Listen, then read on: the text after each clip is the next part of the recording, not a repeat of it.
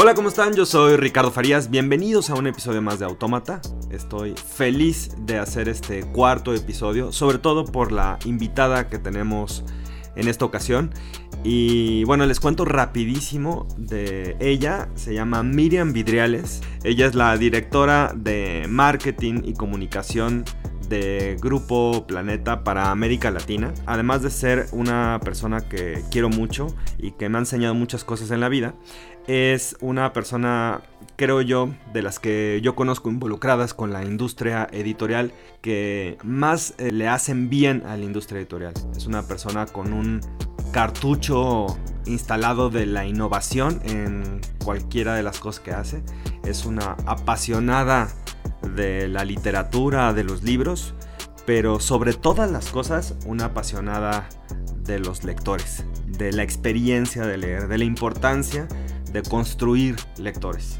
Entonces para un podcast dedicado a los storytellers, eh, no puede existir mejor invitada que una persona justo que se dedica a cuidar, a entender, a pensar a todos los lectores. Pero imaginen que esta conversación sucedió en un departamento de la Colonia Condesa, donde Miriam y yo somos vecinos y además compartimos un par de cervezas 2X, que bueno, pues era la única cerveza que sobrevivía a mi refrigerador. Así es que bueno, pues compartimos un par de cervezas y una conversación que considero fue, pues al menos para mí, espectacular. Recuerden, al final de este podcast vienen las recomendaciones de este episodio. Y ya saben, cualquier cosa que quieran comentar lo pueden hacer a través de Twitter o a través de Instagram en arroba guarache, W-A-R-A-T-X-E, que es mi, cuenta personal.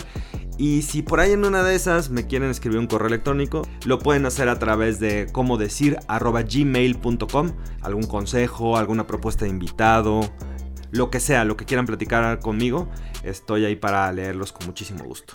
Así es que damos inicio a este autómata. Bienvenidos. Bienvenida, autómata. Pues muchísimas gracias. Eh, has vivido poco, se ve, porque claramente conocerás gente más interesante, pero encantada de, estar platicando hoy contigo y a ver quién nos escucha y no se aburra. No, seguramente no se van a aburrir porque eh, hay cosas eh, muy interesantes, diría yo secretas, algunas perversas que platicar. Pero, pero empecemos, empecemos con cosas más alivianadas para que no te sientas así tan presionada. Eh, y lo primero que quiero preguntarte, em, yo me imagino a Miriam Vidrales así, no sé, de 7 años. Y me imagino así a una, a una morra em, con un apetito espectacular por el conocimiento. Y, y, también con una necesidad como de entender el mundo eh, de muchas formas. Y me imagino a una, a una morra lectora, pero, pero esa es mi idealización de Miriam. Igual y eras futbolista y no te gustaban los libros. Pero ¿cuál, cómo, o sea, cómo, te, cómo, era, cómo era Miriam de morra y, cómo se empezó a relacionar con el libro? Pues.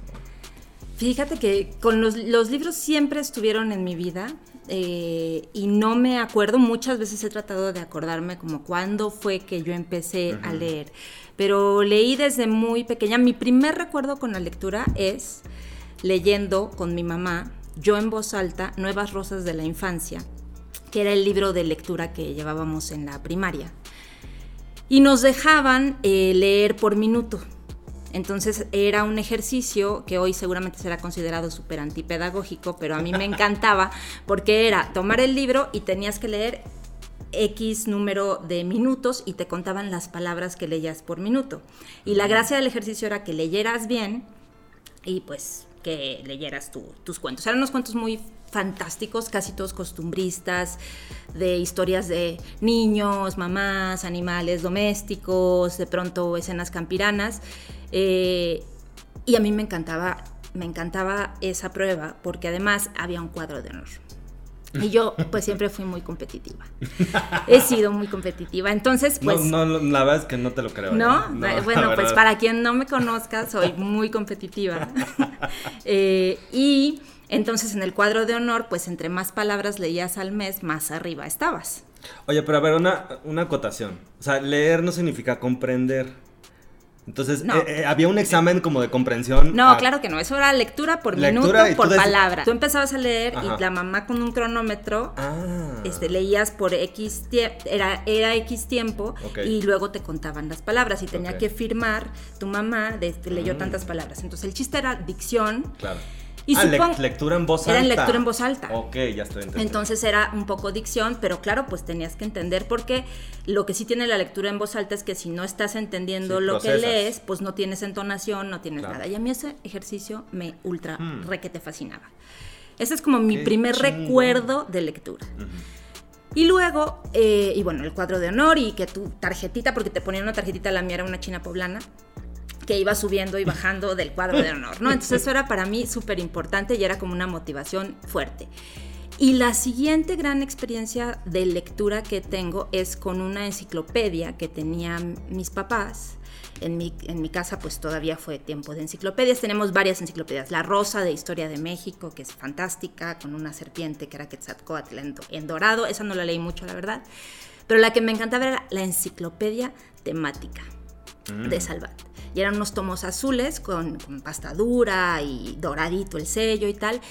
Y muchos temas, muchísimos temas. Había del espacio, había un, un- un volumen que me fascinaba, que era como de manual de sociedad, o sea, de qué hacer en la mesa, de cómo se envuelve un regalo, y venía todo con diagramas y tal. Pero el que más me gustaba era el de los insectos, el mundo de los insectos. Y entonces se lo leí, lo leí, lo leí, lo leí infinitas veces, y me encantaba leer esa, esa enciclopedia.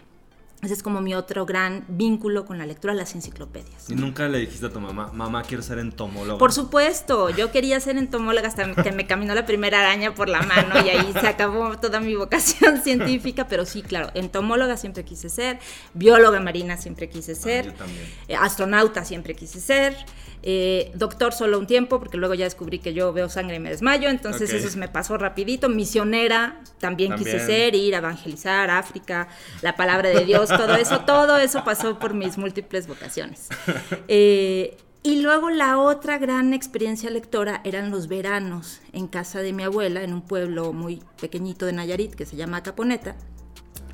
Y ahí había dos tíos míos que eran muy lectores. Uno era mi tío Alfredo, que además era, él era diplomático de carrera. Entonces había todo tipo de bestsellers por un lado y luego todo tipo de literatura más culta por otro, ¿no? Y entonces yo leía los veranos, en Acaponeta no había absolutamente nada que hacer, era la casa de mi abuela, íbamos todos los primos y eran mañanas eternas en las que por un lado veíamos Terminator, que era la única película que teníamos en VHS y te puedo recitar los diálogos enteros, por eso además amo el ojito de autómata, porque claro que dices, claro, Terminator", o sea, sé la Muy bien. música, toqué la música en piano, o sea, Terminator era lo máximo y lo veíamos, lo vimos infinitas veces porque era la única película que había La en uno. VHS, la 1, Que yo, la de que sí, yo la considero, primera. considero Es una obra maestra. Que Terminator 2 es la mejor película de acción que ha existido como en el siglo XX. Me parece maravillosa. Pero la 1 es, es un gran primer Pero es el gran primer paso. paso. Es un gran primer paso Así y yo ya, Sarah Connor es mi pastora, jamás lo de la inteligencia artificial y yo nunca va a funcionar porque yo estoy convencida de que las máquinas nos van a dominar y me he preparado y entrenado para abrir cajeros, eh, dominar a las máquinas, el perro, todo eso.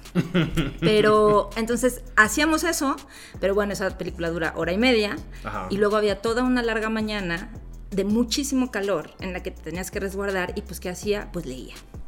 Y leí de todo, seis minutos de Leon Uris, eh, Kane y Abel, la serie completa de bestsellers, había mucha literatura bestseller, El caballo de Troya de JJ Benítez, que me encantó porque además pues, yo tenía mi parte mística, entonces me hacía lo máximo el viaje en el tiempo, al tiempo de Jesucristo. Entonces, bueno, me formé muy vorazmente y muy eh, azarosamente. Es decir, porque claro, después de dos veranos, pues ya se acabaron todos los libros y o empezabas a releer o empezabas a eh, consumir todo lo que te caía en las manos. Entonces mi formación lectora fue muy así, pero para mí los libros pues siempre eran pues un escape. Y luego tuve muchas lecturas muy queridas de infancia, clásicas. Corazón diario de un niño, eh, Platero y yo, que me fascinaba, me encantaba Platero y yo, es- sigue siendo de mis libros favoritos, El Principito, por supuesto.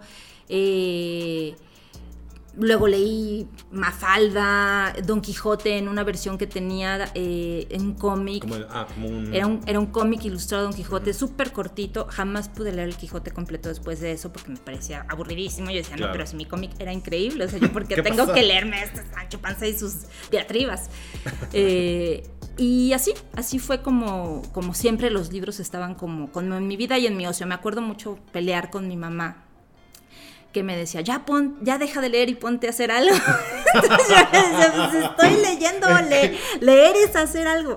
Como te digo, era otras épocas, ahora a los niños pues ya casi les dan premio cuando leen, pero yo sí pues era el tema de que ya niña, que ya suelte el libro, por favor, ¿no? Oye, cuando, no sé, una, una de las cosas que, que me acuerdo mucho así de ti cuando te conocí era esta idea de cuando, cuando Miriam necesita resolver un problema o tiene una pregunta, busca un libro. Es verdad. Entonces, ¿cuándo fue la primera vez que, que dijiste o encontraste esa lógica en tu vida? Y después, a lo mejor, no sé, ¿qué, qué libro eh, consideras tú que, en, no sé, en el proceso ha sido como de, ok, voy a, tengo que regresar a este libro porque seguro me va a dar una nueva respuesta? Mm, fíjate que no, no, fue no es tan así como la ida a los libros. Bueno, sí muchas veces este tema de que yo leía enciclopedias y entonces que era una especie de pequeña monosabia, Wikimiriam, como dicen, me dicen ahora mis hijas, eh, me daba una cantidad de datos brutales. a mí me encantaba el tema de tener el dato, ¿no? Y así de que veíamos una polilla X y yo decía, no, esa es una polilla blanca de bla, bla, bla, porque se, se, crían así, duermen en la noche, no sé qué, y era así de, ¿por qué? Ya sabe esto, ¿no?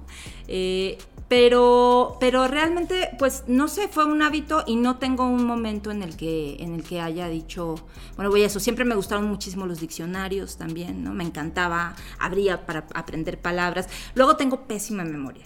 Entonces soy, soy de mala memoria soy pésima para hacer los quotes, o sea, nunca voy a ser una de esas personas cultas que te dicen, ay, claro, porque como dijo, Mark Twain en la página 27 de no sé qué, jamás, eh, admiro mucho a la gente que es capaz de, tener esa erudición, porque yo soy incapaz de hacer eso. Sé que conozco la cita y sé que tendría que haber, sé que hay algo que decía ahí, pero si no voy al libro y lo busco, soy incapaz de citar, ¿no? Y eso admiro muchísimo a la gente que sabe citar porque, porque se me hace así como, wow, o sea, qué increíble poder soltar la cita en medio de la conversación, se me hace así glorioso. No es una habilidad que yo tenga. no.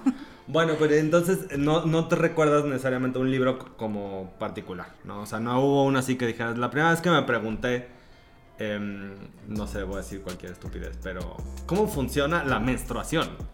no, nunca fue así porque además yo leía muchísimas revistas selecciones mm, de Reader's Digest. No sabes lo, que me encantaba leer, desde la historia de la señora que le atravesó el rayo, el rayo y le salió por el pie gordo y sobrevivió, que siempre venía una, o sea, no sé qué onda con los rayos, tenían como una obsesión por esas historias. Y muchas cosas de ciencia las consumía de, de revistas. ¿No? Me leía, o sea, si en mi casa compraban el Buen Hogar, me lo leía de cabo a rabo tres veces. Me encantaba la espera en, los consultorios porque pues podías leer muchas revistas de, médicos, de cosas que son rarísimas, ¿no? Porque siempre tienen revistas muy aburridas de la vacuna para no sé qué. Entonces, ese tipo de cosas, de ahí sacaba también mucha información porque en realidad siempre me ha fascinado el tema de la información. Y luego también mi formación como de absorción de, información pasaba mucho por una época de la televisión mexicana en la que había series, por ejemplo, como Cosmos de Carl Sagan, que para mí era, o sea, el momento más espectacular de mi semana era ese domingo cuando ya se habían acabado los mopeds y antes de Cristal y Acero, que era una serie horrorosa que pasaban como de medio fantasía y ahí medio de terror, eh, pasaban Cosmos. Eh, yo creo que para mí sí la impronta de Sagan fue espectacular y todo mi sueño de ser astronauta, por supuesto, fue por, por lo que aprendí de Carl Sagan en Cosmos, que me parecía un... O sea, si yo hubiera tenido Animal Planet de niña, no sé qué me habría pasado, pero en mi infancia eso no existía. ¿no? Y me gustaban los documentales y que me siguen gustando mucho. Entonces, como que esa parte de absorber información no era solo y, ni exclusiva del libro. ¿No? no había tantos libros en mi casa. En mi casa había libros, pero, no. no. había tantos libros. Y no había internet ni nada de eso, que ahorita pues ya soy una junkie de, todo tipo de sitios inútiles, que además ya no me los tengo que aprender porque los tienes en el alcance de tu celular. Oye, y bueno, voy a hacer un salto cuántico. Ok. Profesionalmente fuiste durante un tiempo bastante considerable directora de prensa y comunicación, no sé si Y era en- difusión, prensa y difusión de la FIL. de la Feria Internacional del Libro de Guadalajara, que es, sí, para quien no lo sepa y nos escuche en algún otro lugar del mundo, diría yo, la feria más chingona del mundo. Algunos dicen que es la de Frankfurt, yo digo que es la de Guadalajara. Pero pues Sí, ya, yo también quien. creo que es la de Guadalajara, porque para empezar nunca ni he ido a Frankfurt. Exacto. cual no te puedo Pero ha de ser muy aburrida. bueno, el punto es que nos encanta, obviamente, la FIL. Pero pues tú chambeaste ahí. Entonces mi pregunta es, ¿es ahí tú, es ese momento en donde, donde acabas como, pues no sé si como moldeando tu, tu perfil profesional y, dices, ok, como voy a dedicarme a, estar vinculada siempre a la industria editorial, es ahí es donde cae eso, porque al final, mucho antes profesionalmente habías hecho otras cosas más pegadas al periodismo, o sea, mucho más, pues al final eres periodista, para, para eso estudiaste y en, y en eso dedicaste buena parte de tu vida, ¿no? Pero de momento llegó la FIL a tu vida y otra vez, y, y aparecieron los libros. Sí, de nuevo. Bueno, que con la que con el ejercicio periodístico siempre estuvieron también porque siempre me encantó como entrevistar autores y como esa Ujú. parte del periodismo literario, cultural. aunque a mí me gustaba también más el periodismo más de vida cotidiana, como, De como calle. decía yo, de calle, de salir, de hablar con la gente y tal. Pero sí, claramente en la feria, pues eh, el, tema del mundo editorial eh, cobró otra dimensión y el tema de, de los libros, pero sobre todo de los lectores, porque yo sí, y, y ahí sí, eso es algo que he pensado mucho, yo mi enganche con el, con el mundo de, de los libros y, y sobre todo de la lectura tiene que ver con los lectores y con el, con el poder que las historias tienen en, en la vida de la gente. Y eso también fue mi ejercicio periodístico. Cuando yo era periodista me encantaba, nada me ponía más feliz que cuando tú escribías una historia de lo que fuera y había algún lector que te escribía y te contaba esta historia me tocó. Esta historia me hizo ver las cosas diferentes. Esta historia, porque yo creo que al final eso son las historias, ficción o no de verdad o de mentira, las historias lo que hacen es que son esos pequeños virajes que hacen que la gente mueva medio grado el lugar desde donde ve el mundo, que es el lugar que, que importa a cada individuo. Y creo que eso, que en la feria lo que yo encontré fue un equipo extraordinario que estaba totalmente conectado con eso, ¿no? Y, el tiempo que, yo trabajé en la feria con Nubia, con Laura, con Tania, con Berta, con Isabel, con Ana, con Mariño, con toda la gente que tuve el privilegio de, estar en ese momento en la feria, tenía que ver con que estábamos profundamente convencidas de que éramos un, un puente en, en, cosas que importaban para que la gente abra como como un portal a nuevas dimensiones de su misma vida, pero de, entonces creo que eso siempre fue como la gasolina, ¿no? Y mis mejores experiencias siempre en, en la feria tenían y tuvieron que ver con, eh, con los lectores, con esa posibilidad de tocar la vida de la gente a través de un objeto como los libros o como las historias o poniéndoles al creador de las historias que les encantan enfrente, ¿no? Que es el caso de los autores. Entonces siempre fue ese, fue el driver. En la feria eh, tuvimos la suerte de tener muchísimos socios y la feria además es una suerte de, de embajada cósmica en donde además pues eres monedita de oro porque por un lado todo mundo quiere estar en la feria, por otro lado tienes es como que eres una hada madrina, porque tienes una bolsa llena de posibilidades que uh -huh. puedes hacer realidad. Entonces no había idea lo suficientemente loca que no se pudiera mínimamente plantear. Y a partir de ahí, pues ver si la podemos hacer o no. Entonces también había una combinación como de poder producir esas experiencias que pues era increíble y te daba una estamina y una pila, pues que sin parar, ¿no? Como conejito duracel, así de vamos, vamos, vamos, por más, por más, por más. Y eso, pues es increíble. Oye, y seguramente hay muchas historias, pero, eh, o sea, me gustaría preguntarte qué eh, anécdotas que tengas así como guardada en la mente, como experiencias que te cambian la vida. No sé si con una autora o con un grupo de lectores o algo que digas, eh, ok, aquí le estamos cambiando la vida a la gente o estamos...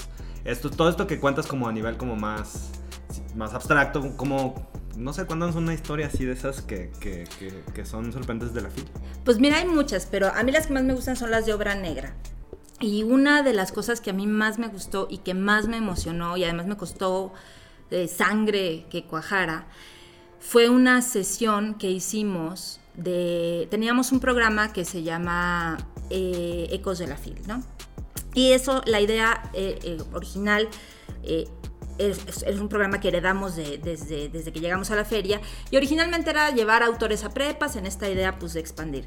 Pero luego pues claro, después de varios años de hacerlo y pues que ya teníamos muy bien las chicas del sistema de educación media superior de la UDG jalaban increíble, eso ya estaba como armado, pues empezamos como a experimentar formatos y, y nuevos públicos lectores que siempre era como el caballito de batalla.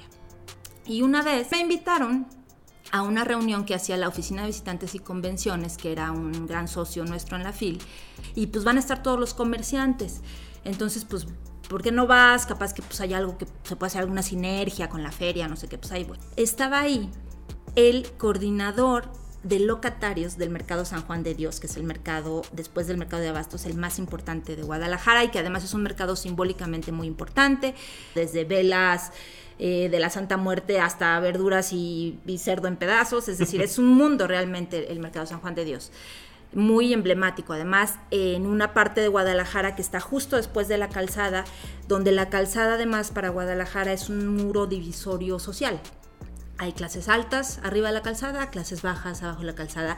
Y una de mis grandes frustraciones como, como directora de comunicación de la feria era que nunca lográbamos o muy poca gente del otro lado de la calzada venía a la feria. De ahí el famoso dicho de, de qué lado de la calzada. De qué lado de la calzada vives. Claro. Exactamente. Que, que eso hace como toda...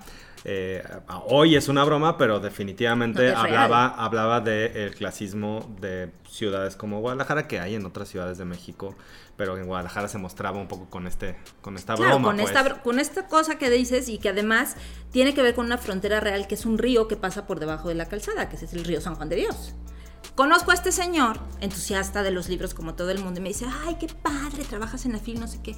Y yo le dije, pues claro, ¿cuándo hacemos algo con el mercado? Dice, cuando quieras. Y dije, ah, no, pues quiero ya. y entonces empezamos a pensar, ¿qué hacemos, qué hacemos, qué hacemos? Y le propusimos hacer un Ecos de la FIL. Claro que yo decía, ¿a quién voy a llevar al Mercado San Juan de Dios?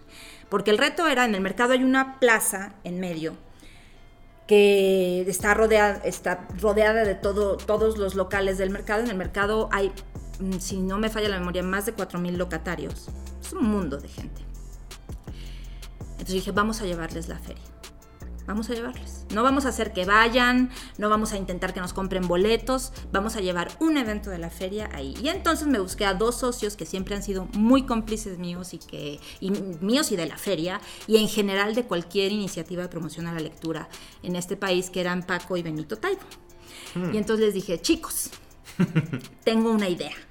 Dije, puede ser fantástico o puede ser un fiasco, pero quiero que hagamos, ellos tienen una mesa que se llama Entre Taibos Te Vean, que es una mesa de promoción de la lectura, que es una mesa para hablar de libros, de lo increíble que son los libros, de lo padrísimo que es leer, y ellos además son un circo en sí mismo, entre ellos dos, se llevan muy bien y es muy atractiva. Entonces les dije, pueden llegar 3.000 o pueden llegar 30.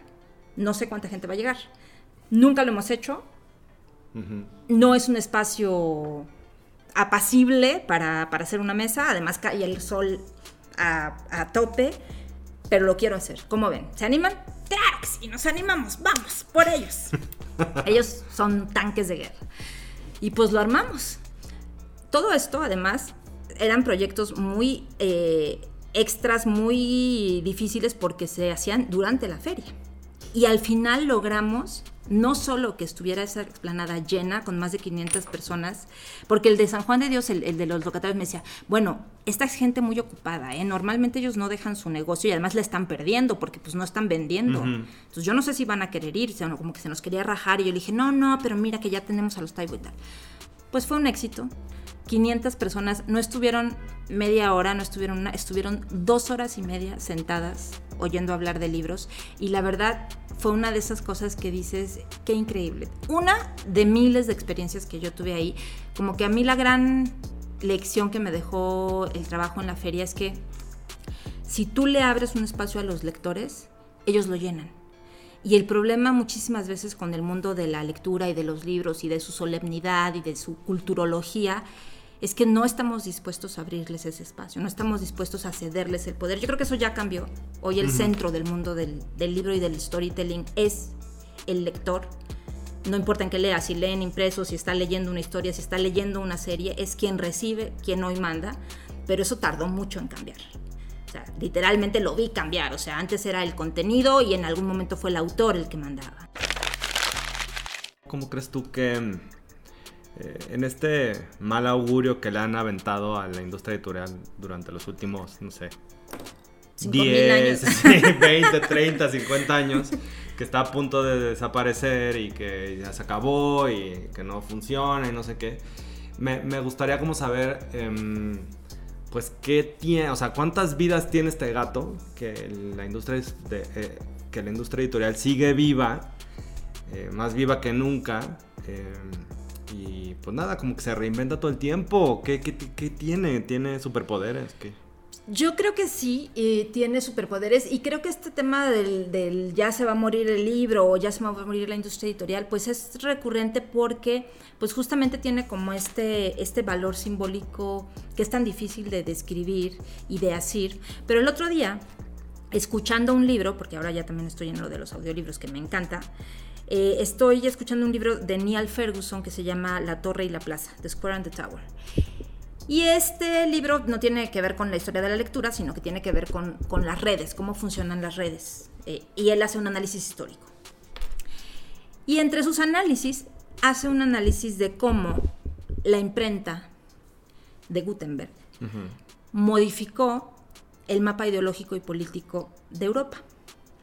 Y entre las muchas inferencias que hace, y me, encantó esa porque dice, la aparición del libro accesible para otros, es decir, la aparición del libro como un vehículo del conocimiento, que en este caso fue de la tesis de Lutero,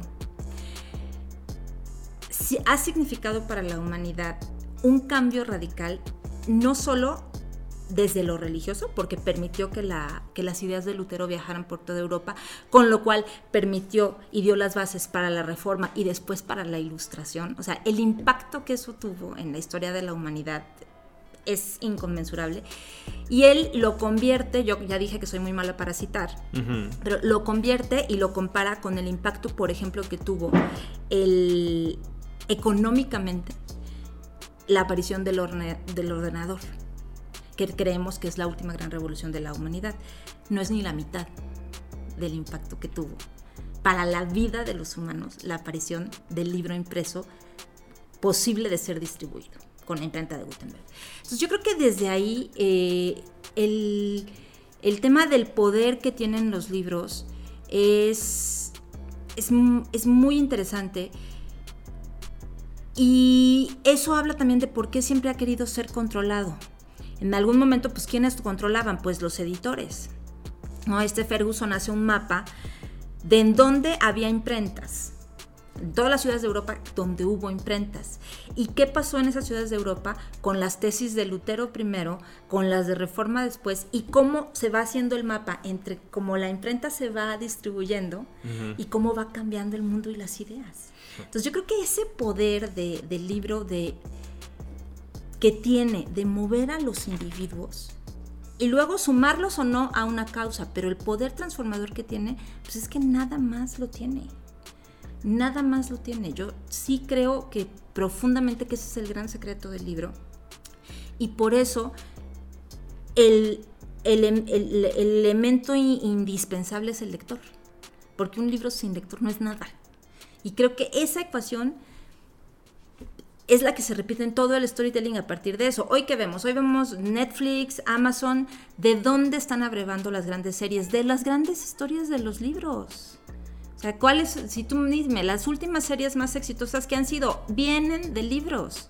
Eh, si me dices vikingos, bueno, mm, ¿qué me vas a decir? O sea, ¿desde dónde están recogidas las grandes sagas de Odín y los hijos de Odín y los nivelungos y todo es lo mismo? O sea, Rod Ragnar, como me le digas, o sea, al final es el anillo de los nivelungos. ¿no? Es esta gran historia que se recoge primero desde la oralidad y después de esto. Si me vas a decir el Señor de los Anillos, bueno, ¿de qué estamos hablando? Es la gran mitología todo el tiempo revisitada. Eh, el cuento de la criada, también. ¿no? O sea, todos los grandes fenómenos, y yo creo que hoy eh, este tema de, las historias que vuelven y de cómo estamos abrevando otra vez, pues tiene que ver con eso, con que al final, eh, y es una, una cosa que además todo mundo en la industria dice, al final es otra persona contándote una historia que si empezó alrededor de las fogatas, pues bueno, empezó alrededor de las fogatas con los Neardental, pero eso es algo y es una magia que no se pierde y yo no creo que ningún, ningún otro sustrato logra, logra ese nivel de profundidad de tocar a la gente. Te tengo que preguntar por qué eh, es posiblemente una de las noticias más eh, importantes de los últimos eh, años, diría yo, para la literatura latinoamericana. Así es que, ni modo, te friegas. Ok. es 100 años de soledad. Qué increíble, ¿no? O sea, ¿qué piensas de eso? O sea, porque, digo, siempre se ha hablado como de cómo las... Em, em, como la traducción, ahora te pregunto, la traducción es traición y la adaptación es traición, ¿no? Como la traición al, al texto original, ¿no? Pero pensando en una obra que ha, ha estado siempre en el imaginario de Latinoamérica, pensando que García Márquez es este gran autor que lo reconocemos casi como mexicano porque vivía aquí, porque lo teníamos todos los días ahí enfrente de nosotros. Porque Macondo es México. Porque Macondo es México, ¿sabes? Como porque simplemente Cien años de soledad sí es un referente fundamental en nuestra literatura. Pues significa algo especial que hoy Netflix diga que va a ser una serie yo creo que es increíble. Y yo creo que ahí la respuesta la, ha dado el mismo Gonzalo eh, García Barcha. No había manera de que una película de dos o cuatro horas, lo que me digas, contuviera el universo de Cien años de soledad. Pero ahora, frente al formato serie, es que, ¿cómo te explico? O sea, pero claro que se puede.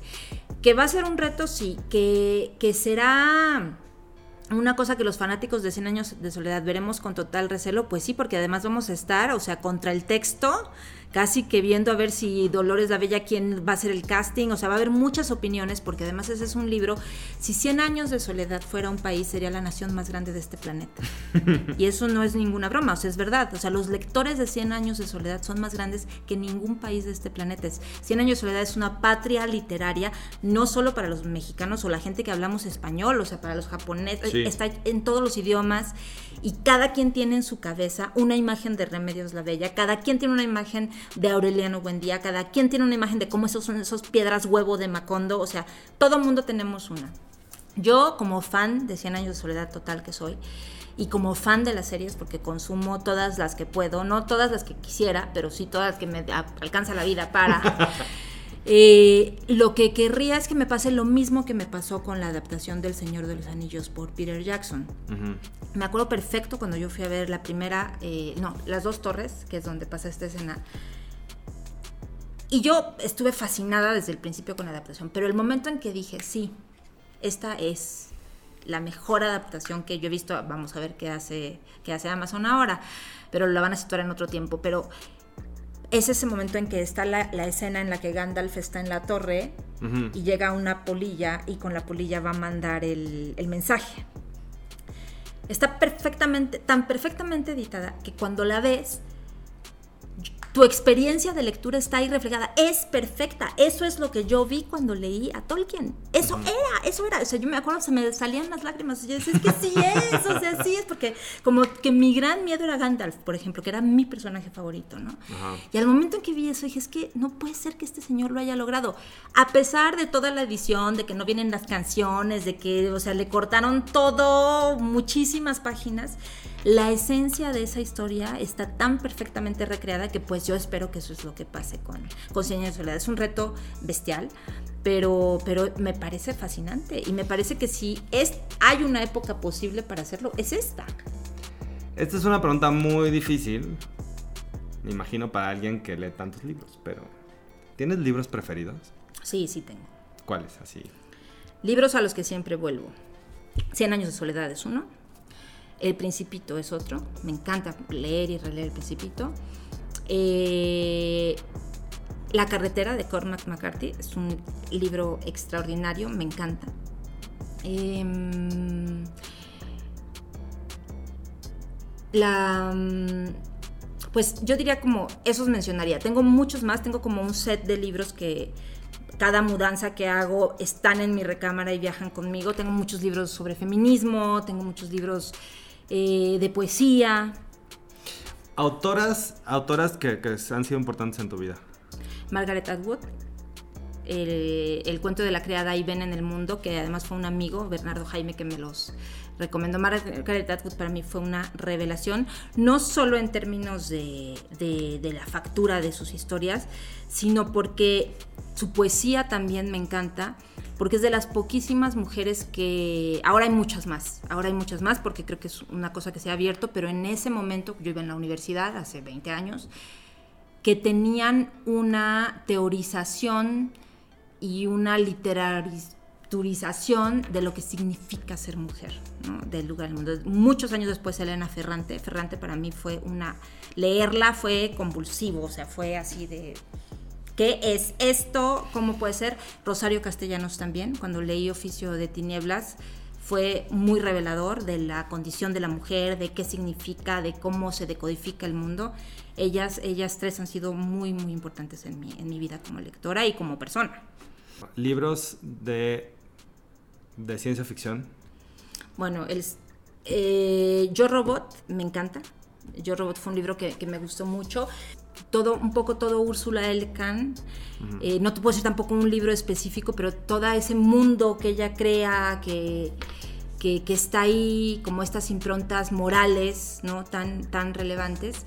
Y La Casa del Escorpión, que me pareció uno de los mejores libros juveniles de ciencia ficción que he leído y, y me pareció además tan metido en Úrsula L. Kahn, pero también en El Señor de los Anillos. Y, y bueno, El Señor de los Anillos, que no es exactamente ciencia ficción, pero Fantasía. es fantasía y que para mí fue un libro que es un universo y además del que, del que no logro sobreponerme, es decir, está ahí permanentemente, es un libro que, que me encanta, que me parece que tiene millones de lecturas, casi más el Hobbit que el Señor de los Anillos, te diría, pero, pero que sí siempre lo pongo como junto con los otros, porque, porque son libros para mí muy, muy importantes, pero yo creo que era Yo Robot el que más.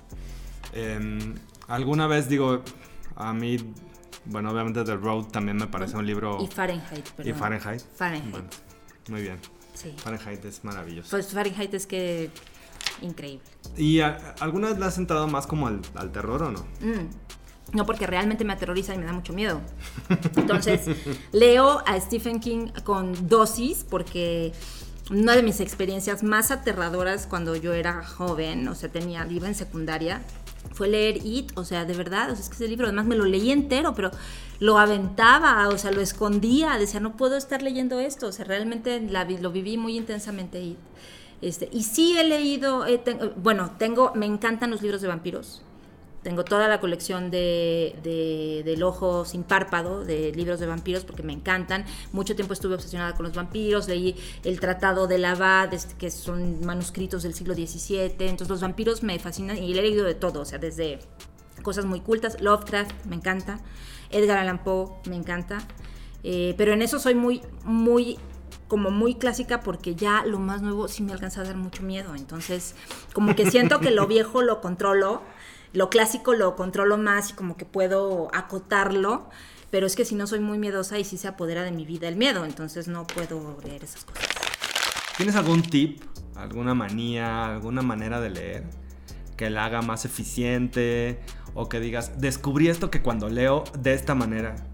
Mi único tip es, si no te gusta el libro que estás leyendo, déjalo, porque hay millones de libros increíbles por descubrir, no vale la pena perder el tiempo. Nada de que le voy a dar chance hasta la página 79 a ver si arranca. No, no, o sea, si el libro te enganchó, te enganchó, si no, no. Y muchas veces no te enganchan porque no es el momento vital en que esa historia va a conectar contigo. Yo, ese es mi único consejo de lectura que doy. Lee lo que te entretiene lee lo que te divierte, lee lo que te mueve. ¿No te está moviendo? Bótalo, hay miles de libros. Me acuerdo una vez que, no sé si contigo también hice ese ejercicio o si platicamos de esto con Benito Taibo, que hizo un cálculo de cuántos libros iba a poder leer ah, en su sí, vida. esto es una cosa terrorífica. Es terrorífico. No te alcanza el tiempo. Eran como 3.200. Sí, no hay manera, sí, porque no vamos a alcanzar a leer todo lo que necesitamos leer. O sea, esa es una ecuación del terror y la hace Benito. Sí, no, tremenda. Es, eh, era, creo que el, el, el, cálculo era como 3.000. Era 3.000 y cacho libros. 3.000 y cacho libros. Si leyeras todos los, Todos días, los días. dos horas al menos. Ajá, o sea, era una sí. cosa absurda. Sí, no no íbamos a lograrlo. Era muy triste. Era muy triste. Bueno, a ver, ¿qué es lo último que has leído que te haya impresionado?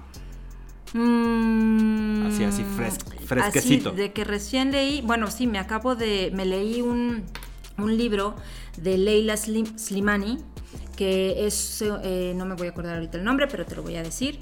Eh, es una novela sobre una niñera, una, una pareja joven francesa, que, y es un libro de terror, by the way. Siempre se me olvida que- porque luego sí son de terror.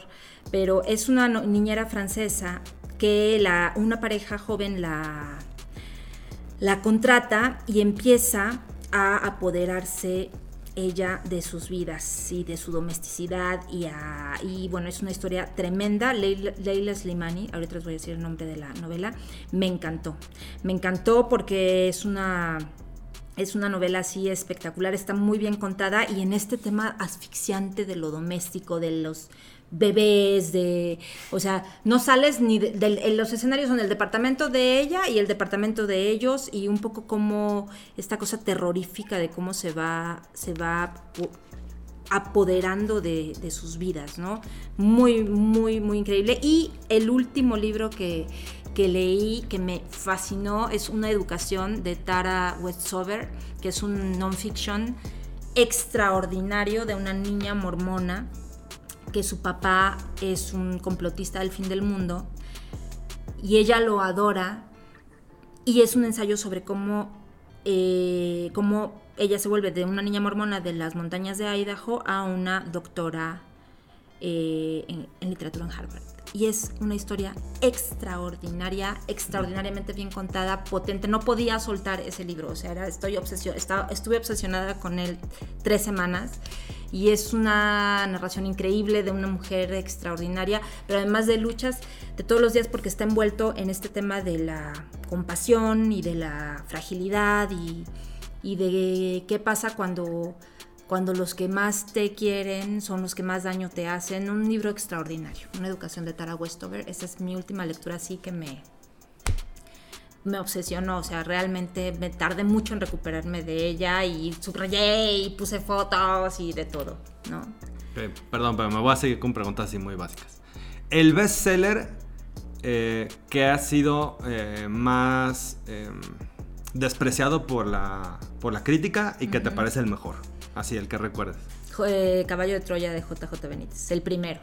Ok. El, el, este, el mejor bestseller que has leído en tu vida. El mejor bestseller eh, que he leído en mi vida, El Código da Vinci, de Dan Brown. Es que sí me gusta, ¿eh? La verdad es que me, me traté de negarlo durante No, mucho tiempo. perdón, ¿eh? es Pero es un muy gran bueno. bestseller. Está muy bien Es escrito. un gran bestseller. Ok. Eh, otra pregunta. El, eh, y con esto igual cerramos, pero como una rareza. O sea, porque mm, la gente en Autómata luego les gusta que les recomienden libros que nunca nadie antes ha Ah. leído. Una rareza, así que te encontraste una vez en una biblioteca perdida en Buenos Aires en 1984 mientras este, recogías una moneda. O sea, una rareza, sí. El libro 43. Este, un, eh, una reedición de una de un este, diario perdido de un este, duque, no sé, o sea, es como una rareza que digas, esta rareza Les voy a decir una rareza que, que ahora no es rareza porque lo, la acaban de, de republicar, pero es Angela Carter. Angela Carter, que es una mujer que escribe sobre fantasía y terror, que es extraordinaria y que además acaban de, de publicar una antología de todos sus textos que se llama Quemar las naves. O sea, Ángela Carter yo la encontré así, en un librito raro alguna vez que cayó en mis manos por gracia de nunca supe quién. Eh, me fascina, o sea, creo que es uno de los universos más increíbles, literarios y fantásticos que hay. Y ahora, pues, los autómatas que quieran encontrar algo raro lo van a encontrar muy fácil. Se llama Quemar las naves, lo acaba de publicar Sexto Piso, tiene prólogo de Salman Rushdie y es, o sea, corran por ese libro, porque además dudo que lo vayan a, a, reeditar. a reeditar pronto. es un libro gordo, grande. Este, Angela Carter no es una mujer tan conocida, pero de verdad es que quien no la haya leído tiene que correr a leerlo. Y si eh, no, cualquiera de ella. Hace, hace un par de, años descubrí, creo que fue, más o menos hace un par de años, ¿no? Que lo, lo editaron la cámara sangrienta, ese es el que le Bueno, la cámara sangrienta, que además cualquier mujer que nos esté oyendo la tiene que leer. O sea, la cámara sangrienta de Ángel Carter es otro nivel. Este, pero creo que ella es una de las grandísimas narradoras que no se les ha hecho justicia. justicia y realmente es una rareza, es una rareza en todos los sentidos. Y otro es un autor mexicano que editaba el Fondo de Cultura Económica, ya no sé si lo siguen editando en Tezontle, eh, y tiene un pequeño libro de cuentos Francisco Tario, que fue un escritor mexicano de los eh, 60 y eh, tiene unos cuentos fantásticos ambientados en México, extraordinarios. Francisco Tario, es muy fácil aprenderse el nombre. El único lugar donde yo lo he visto editado es en la, en la edición Tezontle del fondo, que son los libritos rojos que hace el Fondo de Cultura Económica extraordinario, extraordinario narrador, increíble. Eh, cuando lo lean, o sea, les va a recordar a Edgar Allan Poe, les va a recordar a Lovecraft, les va a recordar a, a todas estas personas, pero este era un señor mexicano que escribió en los 60 y creo que se murió muy joven y es extraordinario. Miriam Vidriales, muchas gracias. Muchas gracias por invitarme. Siempre es una delicia conversar.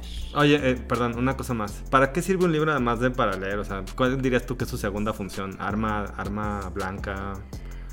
O sea, así de estos de... Pues em, depende el tipo de papel y el grosor, pero se me ocurren varias ideas. No, un libro, además de, para leer, sirve para dar un muy buen regalo, siempre. Es un, Nunca quedas mal. Y eso lo aprendí en Enciclopedia Temática Salvat, en el tomo 12, que era el de eh, cómo hacer vida social que eh, tuve también que, entrenarme en eso y este un libro, un gran regalo. Oye, no, ya, muchas gracias, Miriam. Muchísimas gracias. Ay, pues esta fue la conversación con Miriam Vidriales. Espero que lo hayan disfrutado tanto como yo. La verdad es que es es riquísimo platicar con Miriam, se aprende mucho, pero también eh, se contagia esta idea de la experiencia de la lectura lo cual a mí me hace muy feliz. Pero bueno, de verdad creo que em, además en esta conversación pues se recomendaron muchísimos libros, eh, así es que pues parece que ya no tiene caso que yo les recomiende más, pero les voy a hacer dos, dos recomendaciones muy puntuales, me voy a salir un poco como del script y ahora les voy a recomendar em, en el caso muy particular de la ficción una serie, una serie antológica creada por eh, Tim Miller. No sé si ubiquen a Tim Miller, pero Tim Miller es un escritor, un productor, director. Entre otras cosas dirigió Deadpool, que bueno, me parece una cosa muy divertida. Este, muy ridícula y muy divertida.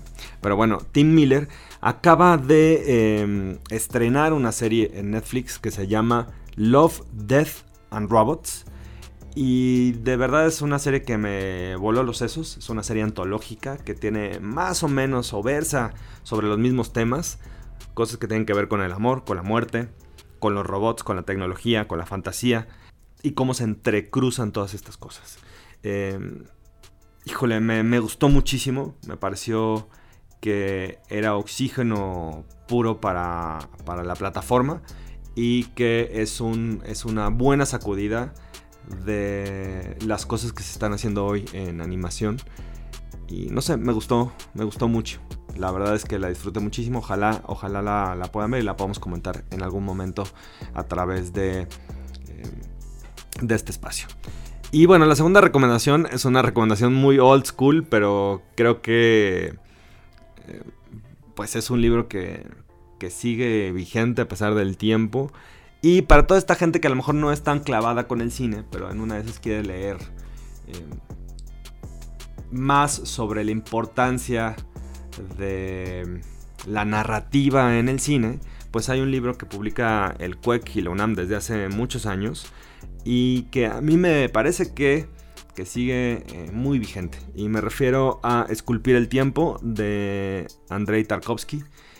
Y para toda esa gente que ha escuchado ese apellido y dicen, es, es justo lo que necesito cuando cuando tengo insomnio y no me puedo dormir, una, ver una película de Tarkovsky. A toda esa gente que le parece que el cine de arte y cine de autores, de las peores pesadillas de esta humanidad, pues les puedo decir, neta, que este libro no necesariamente tiene que ver con la manera en la que hace cine Tarkovsky, no tiene que ver necesariamente con el estilo ni con el ritmo. Es un libro que habla de su experiencia al hacer cine y la neta es que está muy bueno está muy bueno. Entonces, si por alguna razón están interesados en hacer cine o en entender un poquito más de una de las, de las mentes más interesantes que hubo en el cine en el siglo pasado, pues definitivamente les recomiendo leer Esculpir el Tiempo. Les decía, es un libro que publica la UNAM. Eh, debe costar menos de 300 pesos, seguro lo encuentran. Y en una de esas hasta por ahí debe haber versiones digitales también. Pero bueno, Después de estas dos recomendaciones, les recuerdo eh, arroba guarache, w r a t x -E, tanto en Twitter como en Instagram. Y si les decía, si me quieren escribir un mail, lo pueden hacer a través de como decir arroba gmail.com. Recuerden por favor de reseñar y recomendar este podcast si les gusta. Y nos escuchamos en el siguiente episodio. Ya saben, no dejen de leer, de ver y de contar historias. Hasta el próximo. Chao.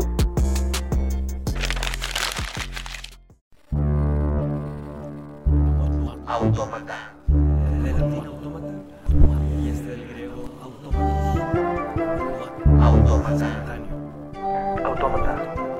Podcast de Storyteller. Con Ricardo Farías. Un territorio para conversar sobre historias y sus creadores. Porque las historias tienen vida propia.